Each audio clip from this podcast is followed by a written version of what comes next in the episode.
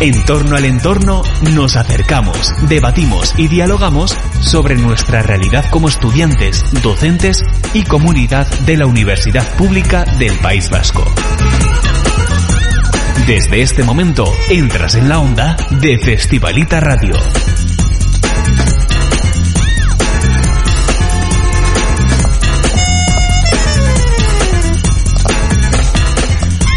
Egunon, buenos días familia. Tenía que decirlo, J mayúscula, en paz descanse. Amigos y amigas del mundo, hoy es 9 de diciembre, llegamos a la cuarta y última hora de emisión de Festivalita Radio. Festivalita Radio se emite en vivo y en directo desde el edificio 2 de la Facultad de Artes. Si estás por aquí, acércate. Estamos todas y todos. Para el mundo entero a través de candelaradio.fm, en directo desde nuestro Instagram, festivalita barra baja radio. Si no puedes escuchar la emisión, tranquila, tranquilo, no pasa nada. Todos los contenidos de estas cuatro horas están disponibles en podcast que encontrarás en el espacio web de Candela Radio en el portal de iVox.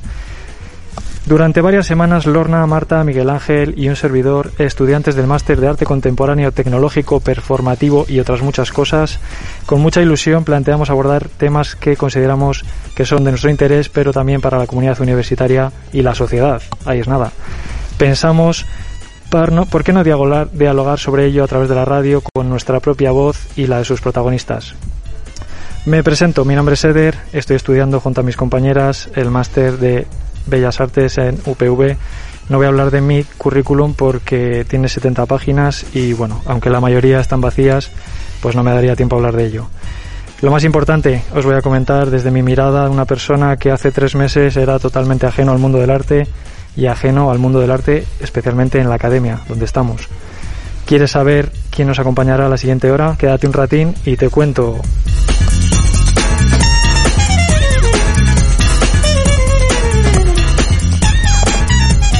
Esta es mi perspectiva y vamos a charlar con Eva Balmisa, artista, exalumna del máster, está realizando una tesis aquí en la UPV. También hablaremos con Magua 3, artista, profesor, exalumno, también realizando una tesis. Arancha, decana de la facultad, bueno, muchísimas personas invitadas. El tema va a ser el mundo del arte en el contexto de la universidad y de la ciudad. ¿Qué agentes configuran este campo y qué peculiaridades encontramos? Si estás estudiando Bellas Artes, seguro que te planteas, aunque sea de vez en cuando, cómo y dónde encajarías tú en este sistema. Si esto te interesa, quédate, pero antes de nada vamos a poner un temazo para calentar. Ahí va In the Real World de Alex Serra.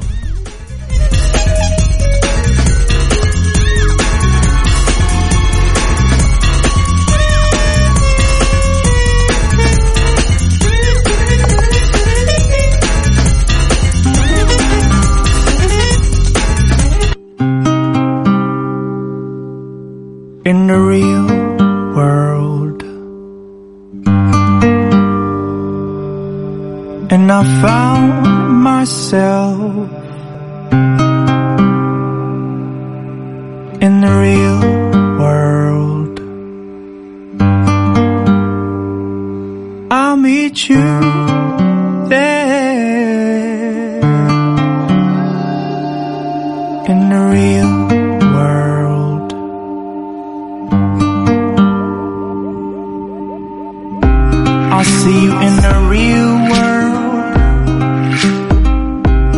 free from the guilt and oppression, free from the constant depression, open to just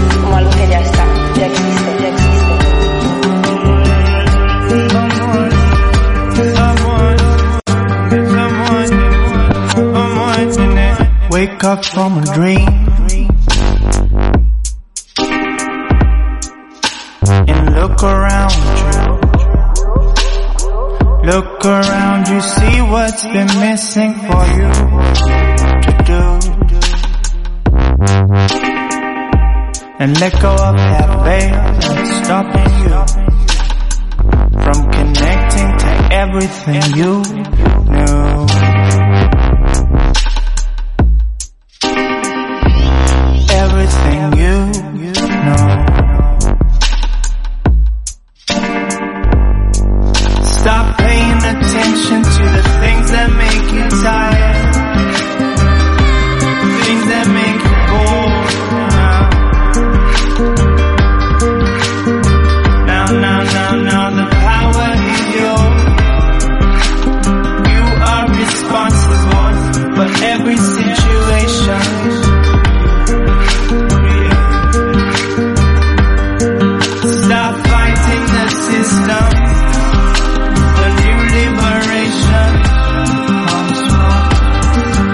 Silence in you.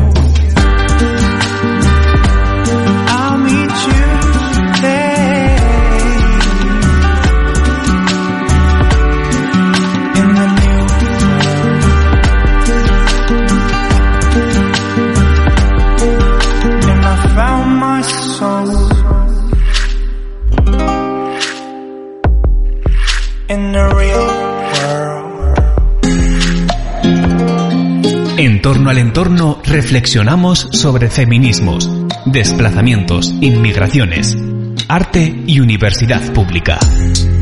Aquí, en Festivalita Radio.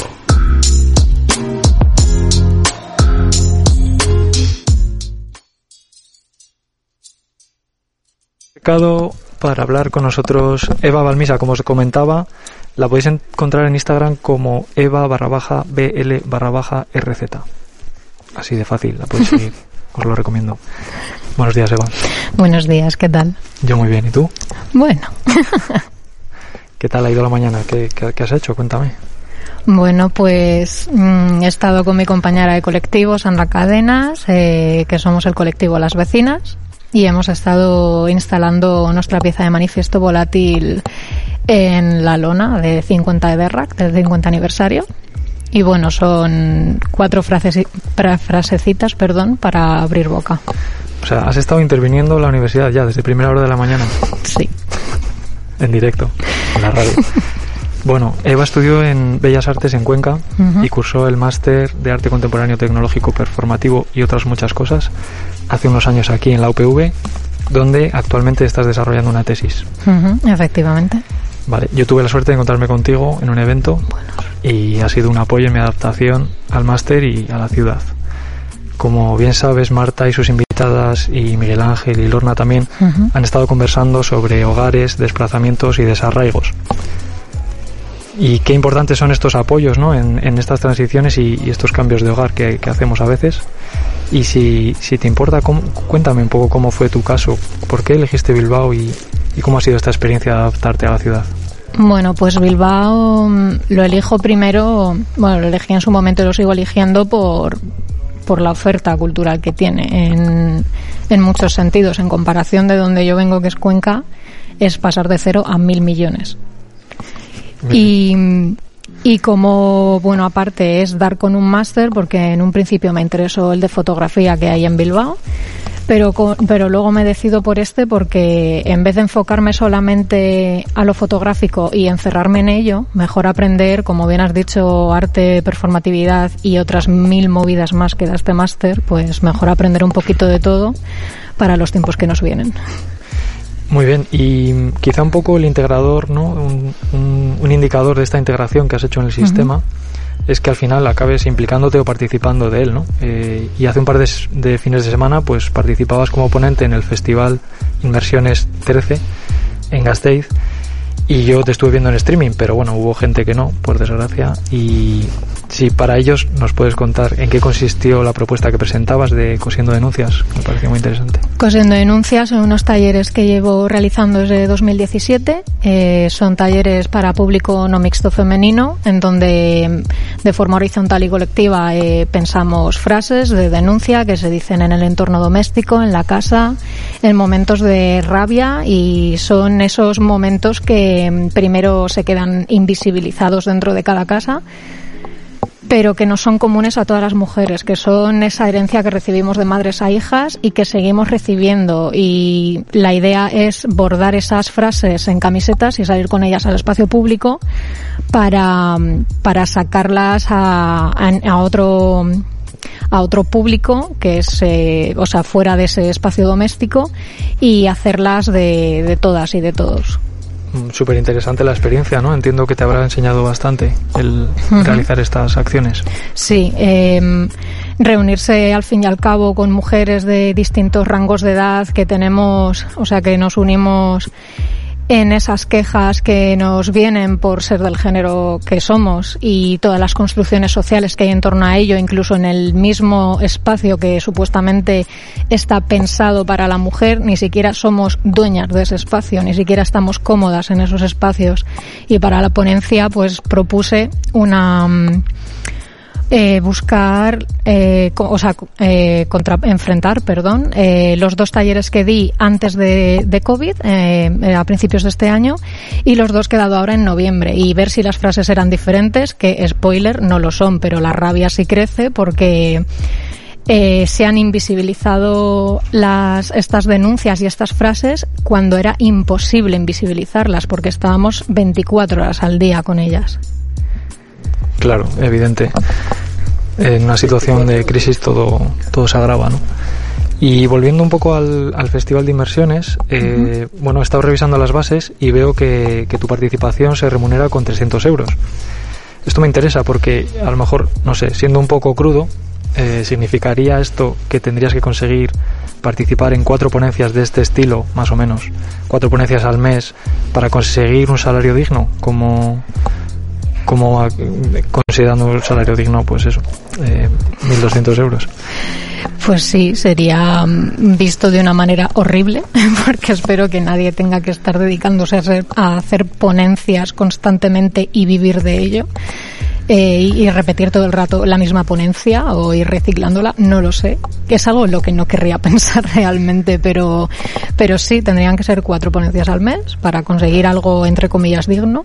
Uh -huh. Y luego dependiendo, claro, de dónde vivas, porque ese, ese dinero, pues en unas ciudades bien, pero en otras ciudades es impracticable vivir con ese sueldo.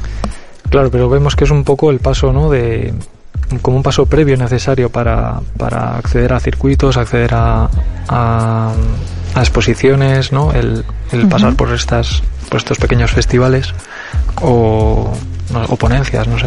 Sí, en el, en el sentido experiencia, que la experiencia que tengamos nunca va a ser suficiente, eso es lo primero que deberíamos aprender. Eh, siempre, siempre piden más y siempre piden más, pero desde luego hay sitios, como comentaba antes, en Cuenca la experiencia que te forjas no es la misma que te puedes forjar aquí, porque aquí al fin y al cabo hay hay un montón de, de oferta y al, ver, y al haber mucha oferta se puede adecuar a distintos tipos de artistas, distintos tipos de trabajadores culturales y, y eso pues acrecienta un montón el que tú te quieras presentar, eh, te anima a ello y sobre todo más sabiendo que está remunerado. Uh -huh. Porque hay en sitios que el por amor al arte se sigue llevando como una peste. Ya. O sea, que es necesario que haya realmente pues una, una demanda, ¿no? Y uh -huh. una oferta de, de, todo este tipo de eventos. Totalmente. Mm, vale, cosiendo denuncias, eh, al final es una propuesta personal tuya, pero, pero también, como bien dices, hay otras formas de acceder arte, ¿no? Aquí en, en Bilbao, muchos, otros muchos circuitos. Y especialmente tú eh, perteneces a colectivos artísticos, uh -huh. ¿no? Que es otra forma de involucrarse al final, ¿no? En, en el entorno y social y a todos los niveles. Hmm. Entonces, si nos puedes hablar un poco más de, de estos colectivos en los que participas o cómo, cómo surgieron. Mm, Vale, eh, estoy, eh, si mal no cuento, estoy en tres colectivos. Uno está un poco en stand-by, que es eh, Las Malas Hierbas. Estoy con Pablo Martínez Garrido y hacemos fanzines, eh, pues un poco reactivando discursos que creemos que hoy día tienen un montón de de, con- eh, de contextualización y siguen estando pues eso como en una vigencia dormida y es volver a, ponerlos eso en circulación. Eh, luego estaría como he hablado antes de las vecinas colectivo que estoy con Sandra Cadenas. Y pues las vecinas colectivo llevamos desde 2018 y mm, nos juntamos porque pues cosas del destino nos conocimos y nos llevamos bien y, y lo propuso Sandra que se nota pues que es de aquí que la gente es más echada para adelante en ese sentido de juntarse de hacer colectivo. Está yo noto que está muy a la orden del día en comparación de otros lugares.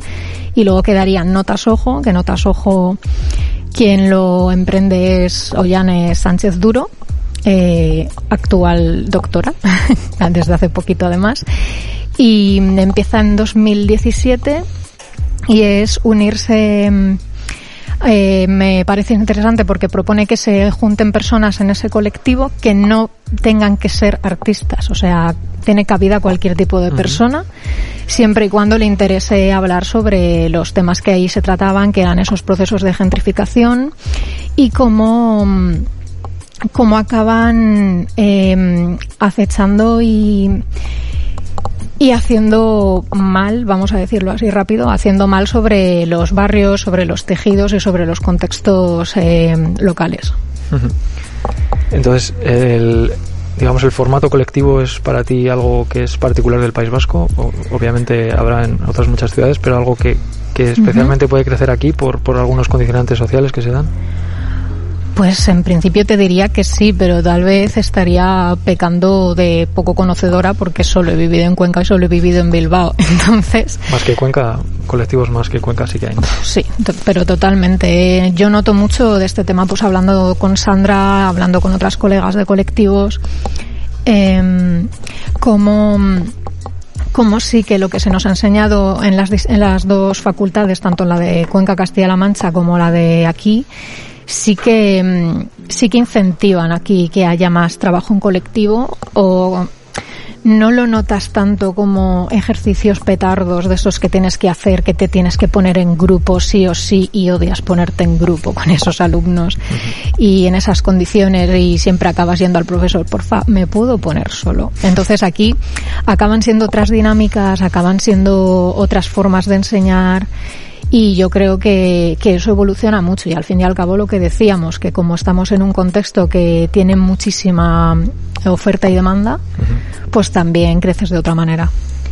Bueno, recordamos que esta actividad de jornada de radio está propuesta desde un colectivo en una asignatura de- del máster y bueno, nos está entrenando un poco para, para ello, pero siempre viene bien con- contar con gente que ya pertenece a colectivos ¿no? y, y ver cómo funcionan. Eh, y bueno, pues estas opciones son las que nos encontramos después de salir de la academia, pero, pero bueno, también está ¿no? el, el punto de realizar una tesis, ¿no? que, es, que, es, que es algo que, que tú estás realizando. ¿no? Eh, no sé, ¿cuál, ¿cuál crees que es el motivo de, o qué, qué te puede llevar a hacer una tesis o cuál fue el tuyo? O, cuéntanos un poco. Mi motivo totalmente personal es que, mm, bueno, viendo la que se nos venía encima, no, porque ya sabemos que qué pasa cuando te metes a, a trabajar en lo cultural y lo artístico, pues no te puedes dedicar enteramente a ello y las formas de poder dedicarte a ello económicamente pues son muy reducidas. Una de ellas, que es a lo que voy, es ser profesor en universidad y para ello actualmente necesitas tener un doctorado antes de ello. Entonces es hacer un doctorado, después del doctorado las oposiciones y a plazo. Eh, luego, si te soy sincera, antes de meterme aquí, porque muchas veces pasa que nos focalizamos en un objetivo y olvidamos el resto de cosas por las que puede valer, me he metido a ver para qué otras cosas te pueden dar un doctorado. Digo, no vaya a ser que se me haya olvidado algo.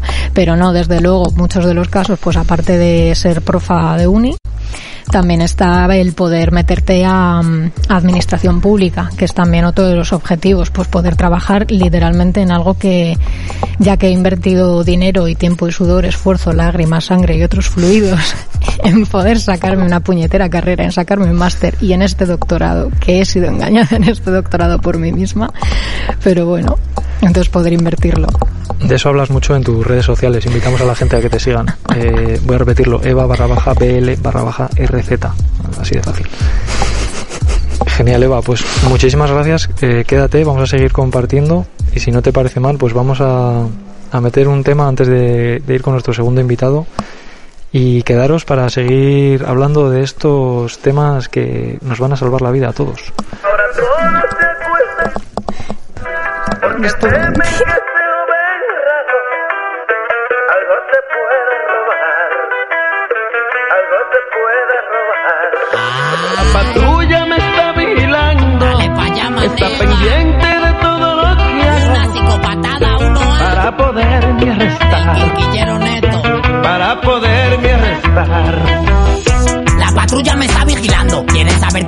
El juez me tiene firmando y los del grupo 22 me están investigando. Cuando se tiren de emboscada me voy a dar la fuga en la moto robada. Y si me cogen, no pasa nada, llamo al abogado. La mamá mía siempre me decía, nunca te fíes de la policía. Esconde bien la María para que no te lleven a comisaría. Todos los días prendo uno de Hayes, una moña de 0.6. Ni todos los quinquilleros son delincuentes, ni todos los poligomas cumplen la ley. Ok, tu tío Ramón es una buena persona de buen corazón. Pero el agente Ramón es un cabrón, es un abusón. Solamente estoy fumando mumblón. Los verdaderos ladrones son ellos que roban a toda la nación. Como pienso distinto, dicen que soy loco, que soy un enfermo. La única droga que vendo es la de mi cuaderno. Si el trabajo de la policía es protegernos, dime a nosotros quién nos protege de la policía y el gobierno. La patrulla me está vigilando, está pendiente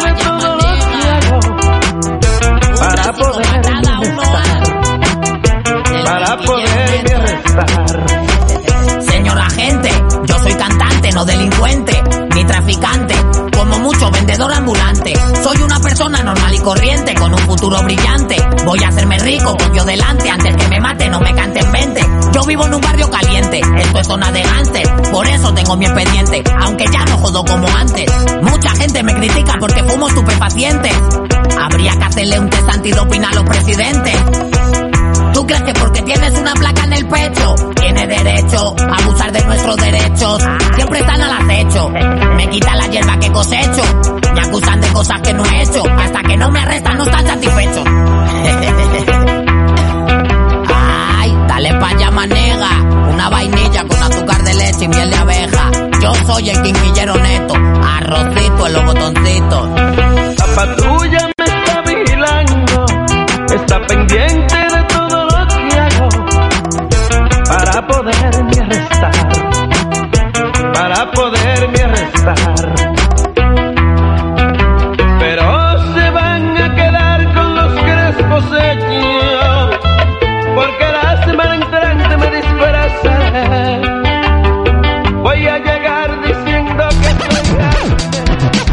Grande. Festivalita Radio.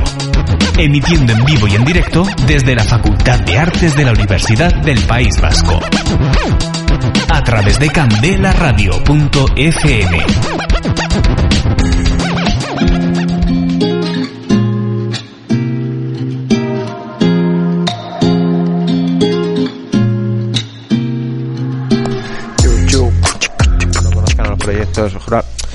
La convocatoria en sí no quiere decir ni que sea buena ni que sea mala. Lo que sí que es verdad que es bastante eh, desastre que se entienda que las convocatorias es un, un método de profesionalización. Eso es lo negativo que tienen las convocatorias. Pero es porque no existen otras maneras. Claro, es el método actual, digamos, ¿no? Uno de ellos, sí, uno de ellos sí, o uno muy común. Que aparte requieren bastante dedicación, ¿no? Eh, ¿Tú crees que, en, tu opinión, tú crees que se puede hacer arte sin una dedicación plena? ¿O solo algún tipo de arte? Yo creo que hacer arte requiere cuerpo, alma, tiempo, eh, dinero. O sea, creo que la mayoría de las personas que hacen arte que no tienen una situación económica o una eh, vuelta económica, eh, casi trabajamos en otras cosas para conseguir dinero para poder hacer arte. Eh, le dedicamos, o sea, mm, buscamos una casa que pueda responder a las necesidades que tenemos de hacer arte, ya sea por espacio, por eh, coste económico al mes para que nos eh, permita hacer otras cosas. Eh, creo que para hacer arte necesitas dedicarle el tiempo que necesita el tiempo de hacer arte. Vale, y volviendo al tema de las convocatorias, eh, como ya digo, tú has sido alguna vez convocante y tengo entendido que en el Bilbao Art District eh, ofrecéis feedback a las ideas eh, que se presentan. ¿Te parece, esto, es, esto fue de- surgió de manera premeditada o fue algo natural? Creo que aquí tiene que ver con el perfil. Entonces, cuando tú has estado viviendo un contexto de alguna manera, cuando pasas al otro lado, cuando has estado participando en muchas convocatorias, ganando alguna, siendo seleccionada en alguna, cuando tienes la oportunidad de construir o de convocar o de participar en la convocatoria de, eh, igual propones cosas o espacios que te hubiesen gustado en algún contexto, ¿no? Eh, no sé si es la mejor manera, porque cuando a una convocatoria se presentan 300 personas es muy difícil dar feedback a todas, o, pero bueno, en los ámbitos en los que yo me he movido, que no son de éxito total internacional, eh, es bastante fácil proponer que haya un feedback o que haya una relación eh, más estrecha. También se han dado casos de proyectos que llegan a una convocatoria que no surgen o que no se pueden eh, desarrollar en ese contexto, o porque no da el dinero, o porque la realidad eh, está por encima del proyecto, pero por esa manera que tenemos de hacer, esto pasa en otras instituciones donde llegan artistas a trabajar, ¿eh? a trabajar como técnicos. Eh, esos proyectos se quedan en una recámara porque tienen interés y se recuperan más tarde. Una institución al uso eh, gestionada o regentada por personas técnicas eh, funciona por carpetas. Se hace una convocatoria, se selecciona, se archiva todo lo demás y se vuelve a lanzar, ¿no? Claro. Creo que que- tiene que ver con la sensibilidad. ¿Qué cantidad de trabajo ¿no? De, muchas personas que van que acaban en una basurita? Pero cantidad de trabajo y de horas, ¿no? Decía, ah, no sé si lo decía Norman Foster o, o Rem Koolhaas, que decían que en arquitectura, porque los arquitectos también trabajan mucho por convocatorias, eh, un ayuntamiento necesita construir un polideportivo y saca una convocatoria de arquitectos. Y uno de estos dos, no recuerdo cuál, eh, decía que, que no conocía ningún ámbito en el que se desperdiciase más tiempo que en el de la arquitectura para presentar a convocatorias. Amigo, te voy a decir un ámbito más. ya. Yo sí conozco un contexto, que es el, el mundo del arte contemporáneo. Estamos ahí en paralelo. El, el mundo del arte contemporáneo. Aquí tengo una, una nota de Fermín Díaz de Ulzurrum que dice sobre tu obra punta de iceberg. Dice, nosotros somos los que podemos cambiar las cosas desde nuestro entorno próximo, en lo cotidiano o en los diferentes procesos de resistencia en los que podamos colaborar para hacer de nuestra sociedad una más justa y equitativa. Wow. Esto es mucho, ¿eh? Para... Llámale a Fermín y dile. ¿Podemos hacer llamadas desde...? Eh, quizá para la Festivalita 2 eh, dejamos esta pregunta abierta, pero eh, ¿tú qué opinas? ¿Crees que, que, que se puede cambiar algo desde el arte? ¿Que, cuál, ¿Cuál es el impacto e implicación en el mundo, en el mundo real? Yo lo que creo es que el mundo no lo gobierna Deloitte y que los tiempos que utiliza Deloitte para decir que algo ha tenido impacto no sirven para las humanidades. Creo que eh, desde el arte, desde los 70, por citar un ejemplo, ¿no? El feminismo eh, lleva desarrollando muchas actuaciones y que eh, cuatro décadas después, hoy en día, eh, adolescentes de 14 años tienen un mundo y un universo y un paisaje de situaciones que sí que hacen que cambie el mundo. Lo que no se puede esperar es que una exposición eh, o que todas las exposiciones del mundo o que y hablo de exposiciones por citar un ejemplo común o que todo el mundo puede entender pero el arte no solo se consume en exposiciones pero lo que no se puede pretender es que un proyecto que se comunica de alguna manera o que se comparte cambie algo eh, de un día para otro pero que las humanidades y ahí incluye el arte contemporáneo eh, favorezcan que las cosas puedan ir de otro modo eh, sin ninguna duda ahora eh, vivimos en tiempos en los que la inmediatez es eh, la gasolina y esa inmediatez no se le puede pedir a las humanidades, ni a las humani- humanidades, ni a la filosofía, ni a la creación, eh, ni a la producción de ello, ni a las consecuencias que esto puede generar. Ya. Pero a la hora de hacer arte, entonces tendremos que tener la intención de cambiar algo, aunque sea la intención. No, no, O no hace falta. No, no, a la hora de hacer arte cada uno tiene que hacer lo que de verdad necesite hacer y eh, de verdad quiera hacer. Eh, querer hacer arte con intención de cambiar algo es una de las opciones. Querer hacer arte con intención de cambiar tú es otra. Vale, porque yo, bueno, en mi aterrizaje aquí en, en lo que fue el aprendizaje del, del mundo del arte, ¿no? Pues me choqué con, con, con una serie de preguntas que planteabais en, en vuestra clase de, de a qué debe responder una obra, que son qué, quién lo cuenta, cómo, dónde, cuándo, a quién y para qué. Todo esto realmente me abrumó y os voy a confesar que me pareció hasta, hasta casi injusto desde mi desconocimiento. ¿eh? Entonces yo os planteo, eh, a ver si vosotros me creéis que todas las obras que vemos en salas, galerías y museos podrían responder a estas preguntas. Eh, hubo algo que en esa primera clase igual mm, no dejamos claro y no se trata de que todas las obras respondan a eso. Se trata de que a la hora de desarrollar un proyecto se responda a eso. Una obra de arte puede responder a una, a todas o a ninguna, pero a la hora de ejecutar un proyecto tenemos que saber qué es lo que estamos haciendo y a eso sí que tiene que responder. ¿Y mm, tú crees que alguna de estas preguntas, cuando haces un formato de convocatoria, por, por, por acabar uniendo todo un poco, crees que alguna de estas preguntas como que ya viene dada? ¿Ya te están resolviendo algunas de estas cuestiones? Bueno, eh, o sea, una convocatoria es infinita. Yo puedo invitarte a, o proponerte una convocatoria para que desarrolles un proyecto dentro de un marco eh, de libro, de publicación. Y evidentemente ahí ya va a haber, o sea, una convocatoria se hace con un objeto. Y un objeto eh, te quiere decir para qué, para cuándo, para cómo, o sea, se resuelven muchas. Eso no quiere decir que esos para qué, si esos cómo tengan que ver con los de la producción artística. Tienen que ver con los de esa necesidad de esa convocatoria. Pero yo no, supedate- no supeditaría la producción artística a la idea de las convocatorias. Yo entendería las convocatorias como una herramienta más, ni siquiera la principal ni la universal, una herramienta más de producir. Eh, lo importante es la producción. Sí, ponemos en relieve el tema de las convocatorias porque es un poco lo, lo que he observado que, que funciona ¿no? después del contexto de la universidad. Pero, pero sí, claro, supongo que habrá otros mil millones de formas de hacer arte. Muchísimas gracias, Magua. Vamos a, vamos a poner otro temazo para seguir calentando el ambiente y seguimos con Arancha y, y hacemos una charlita de estos y otros temas. subido en un árbol de plástico duro.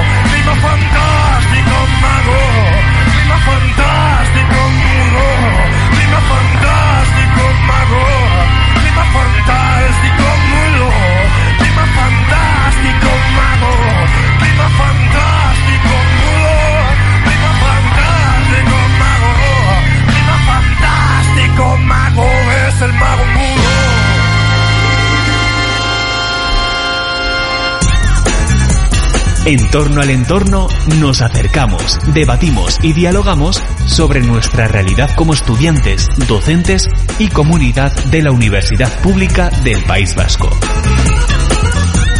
Desde este momento entras en la onda de Festivalita Radio.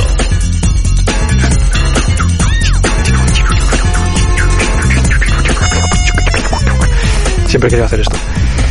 Como os contaba, ya está con nosotros Alancha Laucerica, la decana de la Universidad de... No, de Bellas Artes, perdón, de la UPV. Buenos días, Arancha. ¿Qué tal No me pongas más cargos, cargos más altos. ¿No quieres más cargos?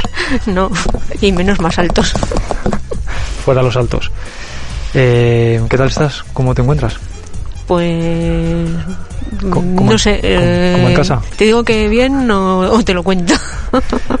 Tenemos... ¿Cuánto nos queda de emisión, Miguel? 11 minutos. Bueno, Te- necesitaría mucho más, no te ¿Más de preocupes. 11? Sí, Quedamos luego y tomamos algo. no se puede. Hablamos por audios del WhatsApp, ¿prefieres? Yo los odio, ¿eh? Pero bueno, hay que adaptarse. Eh, bueno, pues vamos directos al grano, si os parece. Eh, yo os meto aquí un párrafo de un teórico del arte y lo debatimos así a, pleno pulmón. ¿os A parece? Venga. A ver, es un, es un párrafo que resume algunos de los pensamientos de nuestro amigo Bourdieu, ¿vale? Entonces, dice así. Se puede concluir que el arte no se puede considerar arte basado en sus valores estéticos, ya que dichos valores no son el determinante para denominarla de esa forma, sino que solo es el resultado de una legitimación desde las instituciones quienes determinan qué es arte o no, basándose en una creencia colectiva establecida desde el campo artístico y con Bueno, hay que tener en cuenta que Bourdieu ya se queda un poco antiguo. Wow. ¿Sí? ¿No, ¿No consideráis que esto es así a día de hoy? Mm, en parte sí, pero en parte no, porque esas instituciones que se supone que legitiman qué es lo que es el arte eh, no cubren ni un 20% de lo que en realidad está ocurriendo en la escena artística.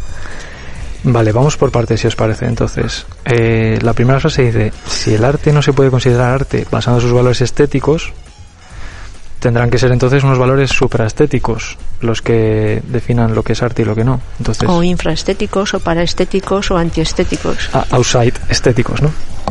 o no, bueno, no entiendo por qué será outside, pero bueno. O sea, la, la creencia esa de que el arte eh, se corresponde con... que es una pelea continua, ¿eh? como, como Facultad de Bellas Artes, eh, hacer entender esto a la sociedad, que no estamos ahí para decorar sus casas eh, al estilo eh, del artista bohemio en, en una época en la que decora la casa de los burgueses. Pues entender que, que eso ya ha trascendido y que ha sido superado eh, es el primer paso. Entonces, si...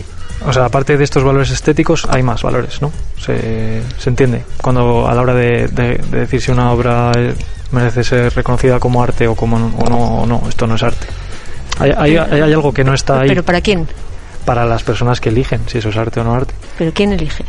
Pues en este caso, eh, pues eh, los jurados de convocatorias, por ejemplo, ¿no? Oh, Pero eso es muy limitado. Es que es subjetividad pura y dura. O sea, supeditar que es el arte a los jurados de las convocatorias es muy limitado. Bueno, siempre hay un jurado, ¿no? Siempre hay una persona que acaba decidiendo, ¿no? Que es una persona que está dentro del mundo del arte.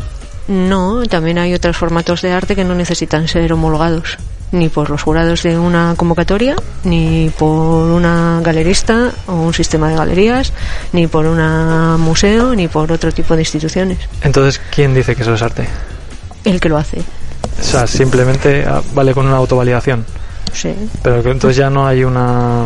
Ya no estás dentro del mercado, entre comillas, del arte. O sea, ya no te puedes ganar la vida de eso. O sea, puedes decir Sí. que eres artista, pero si nadie te lo va a comprar, si no vas a ir a ninguna exposición, si no vas a ir a ningún museo, pues digamos que... Puedes buscar otras, for- otras formas de hacer, otras fuentes de financiación, otras formas de producción. Hay un- infinidad de, de formas. Para, ser- para eso eres artista. Lo primero que tienes que hacer es reinventarte y, y crear canales. Mira, hoy en día eh, se da un fenómeno súper, súper interesante. Que, de todos conocidos y se llama Instagram. Vas a ver en Instagram miles de personas interesadas en seguir perfiles de arte, de gente que no vive del arte o de gente que no tiene una eh, validación institucional, ¿no? O una, un reconocimiento. Pero que. Y, hay- y a la vez hay instituciones eh, que se entienden como hegemónicas que no entra en sus salas ni Dios, que vas allí un jueves por la tarde y gracias a Dios entra un jilguero por ahí perdido, un pollo, un pobrito, un pobre gorrión. Entonces, eh, ¿qué legitima? Bueno, evidentemente hay unos métodos, hay unos modelos, pero que podemos trabajar al borde, al margen, eh, entrando y saliendo de esos modelos también. O sea que no hay una única vía. Eh, ¿A ti qué te legitima? Eh, ¿Vender una obra o ganar un concurso de mil euros? ¿O que de repente eh, 3.000 personas hayan dicho que les interesa lo que estás haciendo? Aunque esas personas no tengan un conocimiento, que por lo cual que 3.000 personas lo avalen, tampoco quiere decir que lo que estás haciendo sea arte. Pero a ti como sujeto te puede interesar una cosa u otra. Claro, eh, según comentábamos antes, ¿no? Si necesitamos una dedicación plena para hacer algo, digamos, digno, eh, pues también necesitamos que eso que hagamos se remunere, ¿no? Entonces, eh, 3.000 personas siguiéndote en Instagram no te va a aportar ningún beneficio económico y sí una convocatoria que te pueden dar 1.000, 2.000, 3.000 euros. Entonces, o sea, al final hay, hay circuitos independientes, ¿no?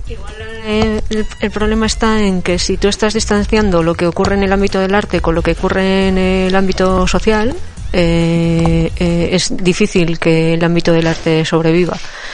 Eh, si en el ámbito del arte se establecen toda una serie de ideas que se, te- se están desarrollando en el ámbito social, como lo que pueda tener que ver con la renta básica universal, por ejemplo, eh, eso permitiría a los artistas poder trabajar en el ámbito del arte y buscarse la vida de otras maneras, más allá de la renta básica universal a posteriori. Pero por lo menos tendrían un mínimo cubierto que les permitiría trabajar en lo que quieren y no estar trabajando en un bar para poder tener esa renta básica precaria para poder seguir trabajando en el ámbito del arte. Claro. Entonces. mm, Todo va unido. Además, no hay que confundir, o sea, solo un necio confunde valor y precio. O sea, algo legitimado y que tiene un resultado económico favorable en el mercado del arte no está hablando de una calidad de un proyecto artístico de nada. Está hablando de un éxito en el mercado del arte, no en el contexto de las ideas, del pensamiento, de la estética, si lo quieres. Eh, está consiguiendo un éxito en otro lado. Claro, entonces, eh, pero es curioso, ¿no? A mí se me, se me plantea cómo conseguir este éxito dentro del mundo del arte. Luego, pues sí, habrá, hay circuitos sociales, circuitos paralelos, otras cosas que interrelacionan, pero lo que es, si nos centramos en lo que es el circuito del arte, es muy curioso, ¿no? Eh, que haya estos, este tipo de valores. Ongi etorri, Eder. Eh, ahí está, ahí ¿Tú, está. tú que Ongi- vienes de la ingeniería, ¿a un ingeniero se le pide éxito o se le pide que sea competente en su trabajo? Eh, competente en su trabajo, éxito puede ser algo como más personal, ¿no? Algo ¿Y por qué en el arte hay que pedir el éxito y no la competencia en su trabajo? Claro, está, es, es que existe una competitividad, ¿no? Entre, entre artistas para llegar a un éxito.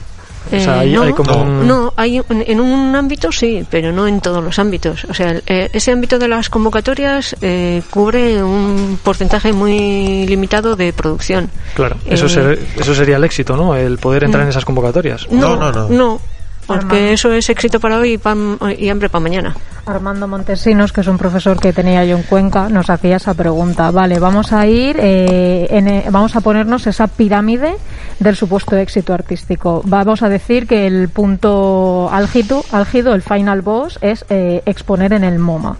Expones en el MoMA. ¿Ahora qué? Es más, le vendes una pieza al MoMA y te Claro. paga 30.000 euros. Vale, ya, ya Con ya- eso vives un año, en un año en algo. claro, ¿Y- ya. ¿Y, luego qué? Eso es, ya lo, ya lo tienes todo, ya has alcanzado el éxito, ya has acabado el videojuego, ¿ahora qué? ¿Apagas el ordenador y te vas a dormir? No, no puedes. O sea, tiene que haber algo más, desde luego, o que esa no sea la única forma de éxito. El éxito, pues como antes hemos dicho, o sea, es todo súper subjetivo, pero desde luego se tienen que determinar otras formas de llegar a eso. Es que no se puede estar fomentando todo el rato la competitividad, eh, esos valores como el éxito. eh, hay que ir a, a otro tipo de, de trabajo, más desde la colaboración, desde la participación, desde lo colectivo o desde lo que fuese, pero no en esa escala de valores de la sociedad neocapitalista que es eh, llegar a la cima y luego no sé si es caer en picado o, o- o cuál es, pero, pero eso, o sea, hablar desde esa idea de éxito, eh, de competitividad, de eh, además esa idea de hacer a, creer a la gente que tiene un sentido de pertenencia a una comunidad en función del éxito que tenga, es un engaño puro y duro. Bueno, no, tampoco sé si es éxito, ¿no? Es supervivencia, ¿no? Al final el mundo del arte te, o sea, es lo que venimos eh, charlando, ¿no? Te está dando estas estas herramientas, estas convocatorias, estos festivales. Pero igual hay que pedirle permiten- al mundo del arte, no solo al mundo del arte, sino hay que pedir a la sociedad que construya otros formatos para el mundo del arte. Muy bien.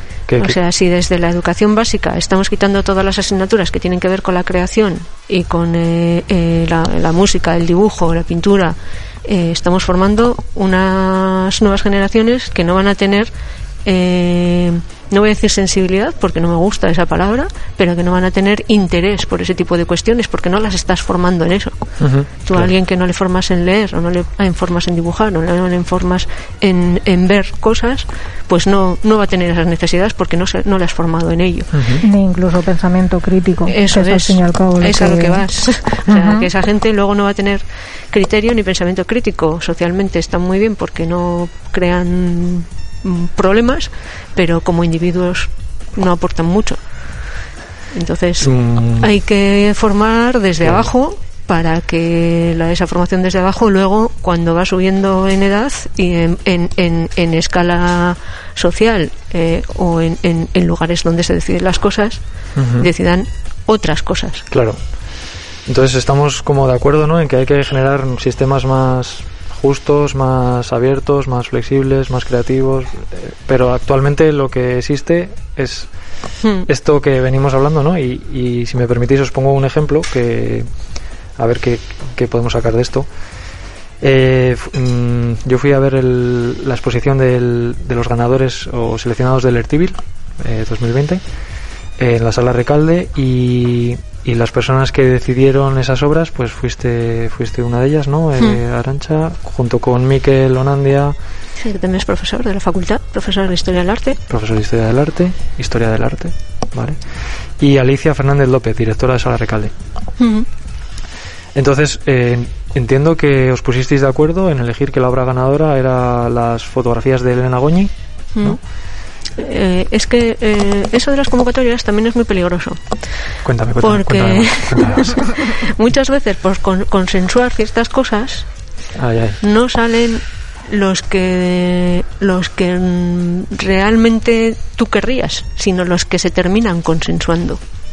Interesante, interesante. Hay veces que sí se consensa, que se consensua. En ese caso, por ejemplo, sí fue como bastante claro que Elena Goñi estaba entre los tres primeros premiados y la siguiente, eh, que era Maite Leyún, también estaba entre los primeros premiados porque se entendía que esas, o sea, esas dos las elegimos todos.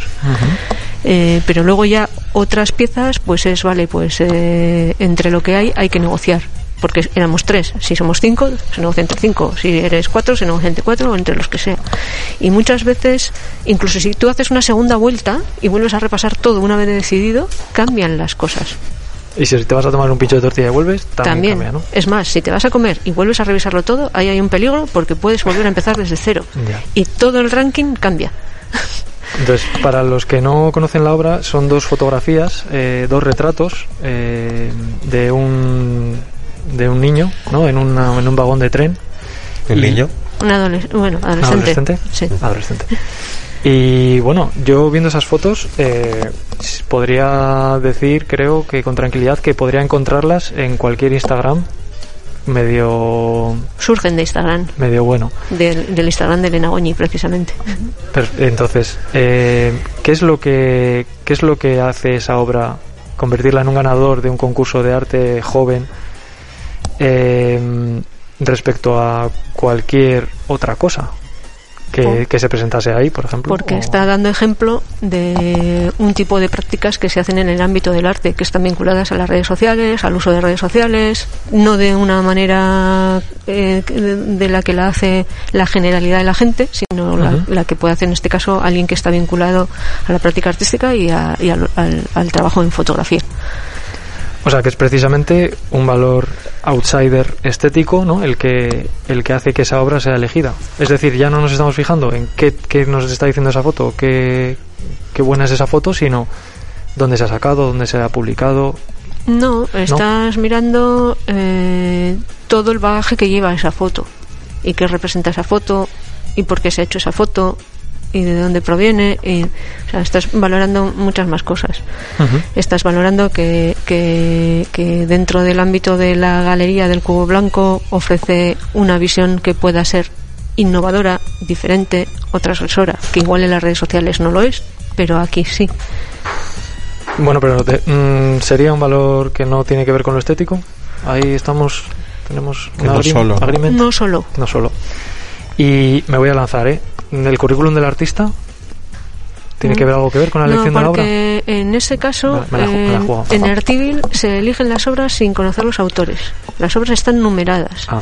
Otra cosa es que si tú llevas muchos años en la facultad, te conoces a mucha gente que ha ido pasando por ahí, si tú le sigues en Instagram o le sigues porque vas a ver su trabajo en donde sea, eh, pues yo puedo entrar a la sala y decir, esto es de este, esto es de este, esto es de este, este es el otro. Reconocer un estilo, Sí, ¿no? pero por ejemplo no era el caso de Alicia, que no reconocía a casi nadie de los que estaba allí. Algunos sí, pero otros eh, no, porque son recién licenciados o no, no les ha visto nunca, porque es gente que viene, por ejemplo, al máster y no han estado nunca aquí. Eh, eh, y tú muchas veces sí les puedes reconocer. Bueno, en este caso, pues Pero se supone que es anónimo, no se ve el currículum. Solo se ve quién es la persona y, y es más, alguna vez nos ha pasado, eh, seleccionas a alguien por la- porque te interesa la obra y piensas que es una persona y luego no es esa persona. Y rectificas, te tomas el pincho de tortilla y rectificas. No, no, sí, la- no, si no, te ha interesado la obra antes, te sigue interesando después, aunque sea de otra persona. Confío en tu criterio, Arancha, era broma. Y, vale, entonces el currículum vamos a decir que en este caso no, eh, pero siendo Bilbao un circuito pequeño, pues entiendo que al final no. Más o menos vas conociendo el currículum, incluso el discurso del artista. Esto es nuevo para mí, que el artista tenga un, un discurso, un, un par de folios escritos de, de qué piensa, qué hace, a qué se dedica, Su statement. cuáles son sus procesos, el statement. Sí, ¿Qué pero- opinas, pero Magua? el statement no son folios, es un párrafo. Es un párrafo. O sea, como hagas folios de un statement, No- eso hay no que se los lee nadie. Eso te eso hay que No te van a coger en ninguna convocatoria porque no se hablan O sea, que ellos. ti- Bueno, yo estoy- yo- bueno y conciso. Yo estoy con Eder. O sea, hay statement que son una peli de dos horas, ¿no? Cada Sí, uno lo que sí, pues, necesita. pues esos hay que Y- quemarlos. sí, eso es otra cosa. o esa gente no será seleccionada en muchas convocatorias solo por la forma. Pero, o sea, a mí personalmente no me interesan las convocatorias. A mí me interesan los proyectos. Eh, en el caso de Ertibil, eh, o sea, yo no estuve jurado, pero he visto la exposición, evidentemente. Eh, a mí hay una cosa que sí me interesa del trabajo de Elena Goñi como primer premio y es que Ertibil parece un proyecto, o sea, un, perdón, una convocatoria a máximos, ¿no? Como un buen premio económico, un buen premio añadido, eh, una sala importante para exponer y parece que siempre hay que exponer o tienen que ganar esos premios obras gigantes, obras eh, magnas, obras, ¿no? Como de de importante, de un antes y un después en tu carrera, ¿no? Entonces de repente eh, plantear que unas fotos que tú puedes reconocerlas que tienen el valor de unas fotos de Instagram pero el riesgo que conlleva no Eh, tomar una decisión u otra que Elena Goñi diga puedo imprimir una foto a 2x3 porque soy buena y las tengo a esa calidad o imprimir estas dos que se pueden entender como más de día a día o sea esa decisión de riesgo que se ponga en valor y se diga vale esta no ha venido a ganar ha venido con su proyecto no o ha venido a ganar con otras armas no con las de el Pero, tamaño ¿No hay algo más supraestético que eso? O sea, au- perdón, outsider estético que, que eso que me estás contando. Bueno, No. son decisiones, son riesgos que hay que tomar. Eh, En una convocatoria como Ertibil, por ejemplo, hay gente que va a, a intentar ser seleccionado o a ganar la convocatoria. Es decir, adapta su trabajo a lo que cree que se va a seleccionar, al formato que cree que se va a seleccionar. Que es un error porque depende del, del jurado, es. ese el formato eh, le puede perjudicar. Eh, eh, o el creer que ese tipo de formato se va a seleccionar le puede perjudicar. Eh, y sin embargo hay otra gente que se presenta de manera honesta, es decir, presenta lo que hace. Elena Claro. Goñi ha presentado lo que hace. Eso está eh, relacionado con el, con el método de trabajo de los artistas, el discurso que tiene el artista, todo esto. Que es algo que no está en la obra, pero que está ahí, ¿no? Ella hace eso. Sí, claro. Entonces no se va a presentar a Ertidil haciendo unas imágenes de una resolución de la hostia con una cámara de gran formato, con un tamaño de no sé cuánto, eh, de imágenes de arquitectura porque molan mucho. No, ella hace eso y presenta eso porque es su curro, es lo que hace que tiene que ver con lo cotidiano, con, con, con el, el tipo de gente con la que se junta en diferentes contextos o con, con, el curro que a ella le interesa, con el tipo de imagen que a ella le interesa. Eso es el, el tener una línea, ¿no? De trabajo, continuarla, ser- hacer lo que tú Ser consideras, ser honesto, ¿no? Y que, pero al final eso tiene que ser reconocido por alguien que está viendo eso y dice, ah, esta persona es honesta. No que vea dos fotos y, y diga, ah, esta foto pues me transmite esto o no, sino detrás hay una persona que es honesta. O sea, estamos ¿Cómo se hablando nota de... que no vienes del ámbito del arte? Eso de me transmite esto, chirría. Claro, o sea, bueno, eh, me refiero a los valores estéticos. O sea, no, también chirría, valores estéticos chirría. Bueno, eso es lo que estoy intentando desgranar, ¿no? ¿Qué hay, qué hay aquí detrás? ¿Qué, qué, qué es esto? ¿Cómo, ¿Cómo se gestiona? Tú Bueno, piensas pues- que lleva gente, estás con gente que lleva cuatro años estudiando una carrera y ahora haciendo un máster. Si han necesitado cuatro o cinco años, incluso más, en el caso de Eva o de Maua, que están aquí haciendo el doctorado y descornándose en este ámbito, pues unos menos años y el otro algunos más, eh, si a ellos les ha costado tanto llegar aquí, tú no puedes llegar en cuatro meses. A eso voy, a eso poco a voy. poco, Vale. poco a poco. No te ansies, ponte el cinturón, respira, pisa el acelerador poco a poco, cambia las marchas. Estáis oyendo, ¿no, chicos? Pues, poneros el cinto. Hay que hacer más sesiones de radio. Miguel Ángel, no nos da tiempo, no nos da tiempo aquí para... No me quieren contar el truco. No hay truco. Es que no lo hay. Es que sí hay trucos, sí hay Mira, sí que hay truco, ya lo ha dicho. Pero Dep- tenemos que cortar, lo siento, chicos. Depende de lo que quieras. Te lo digo el truco. Hay que currar y ya está. Sí, O sea, ese es el truco. Vale. Trabajar. Genial, genial, porque con eso, eso yo creo que sí que le damos bastante al curro. Están aquí. Ya veremos. Nos hemos, nos hemos currado unas jornadas de radio aquí para toda la people y seguiremos currando. Pues eh, nada, eh, muchísimas gracias a todos, todas, por, por estar aquí, por participar, por darme la información que consideráis necesaria y justa. Y ha sido un placer, la verdad. Eh, espero que os haya gustado y, y a ver si podemos repetir en algún momento. Cuando quieras. Muy bien. Gracias a ti, gracias a vosotros. Muchas gracias. Nada, eh, nos despedimos con con, con, eh, con, con- con un tema sugerido por Magua que es eh, Papi, llévame al museo.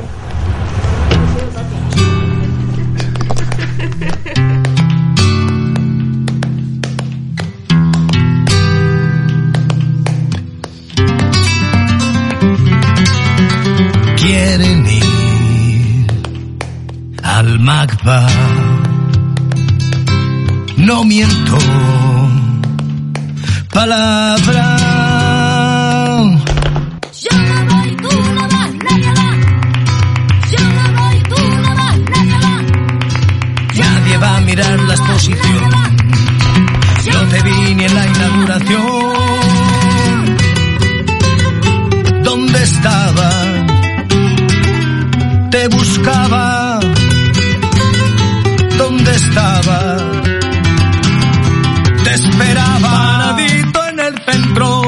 Centro de la Waiku.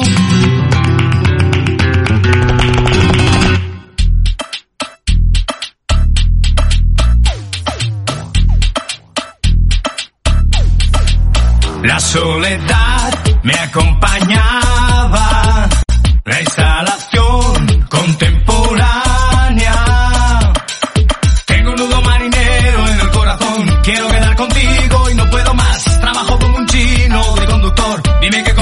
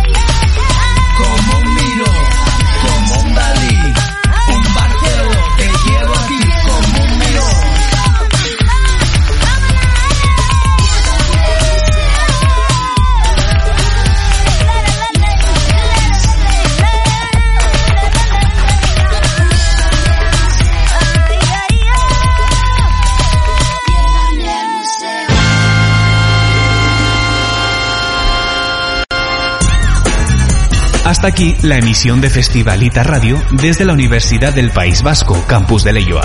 Esperamos que los contenidos fuesen de tu interés. Nos reencontramos en una próxima emisión a través de candelaradio.fm. Recuerda, síguenos en Instagram en arroba festivalita barra baja radio.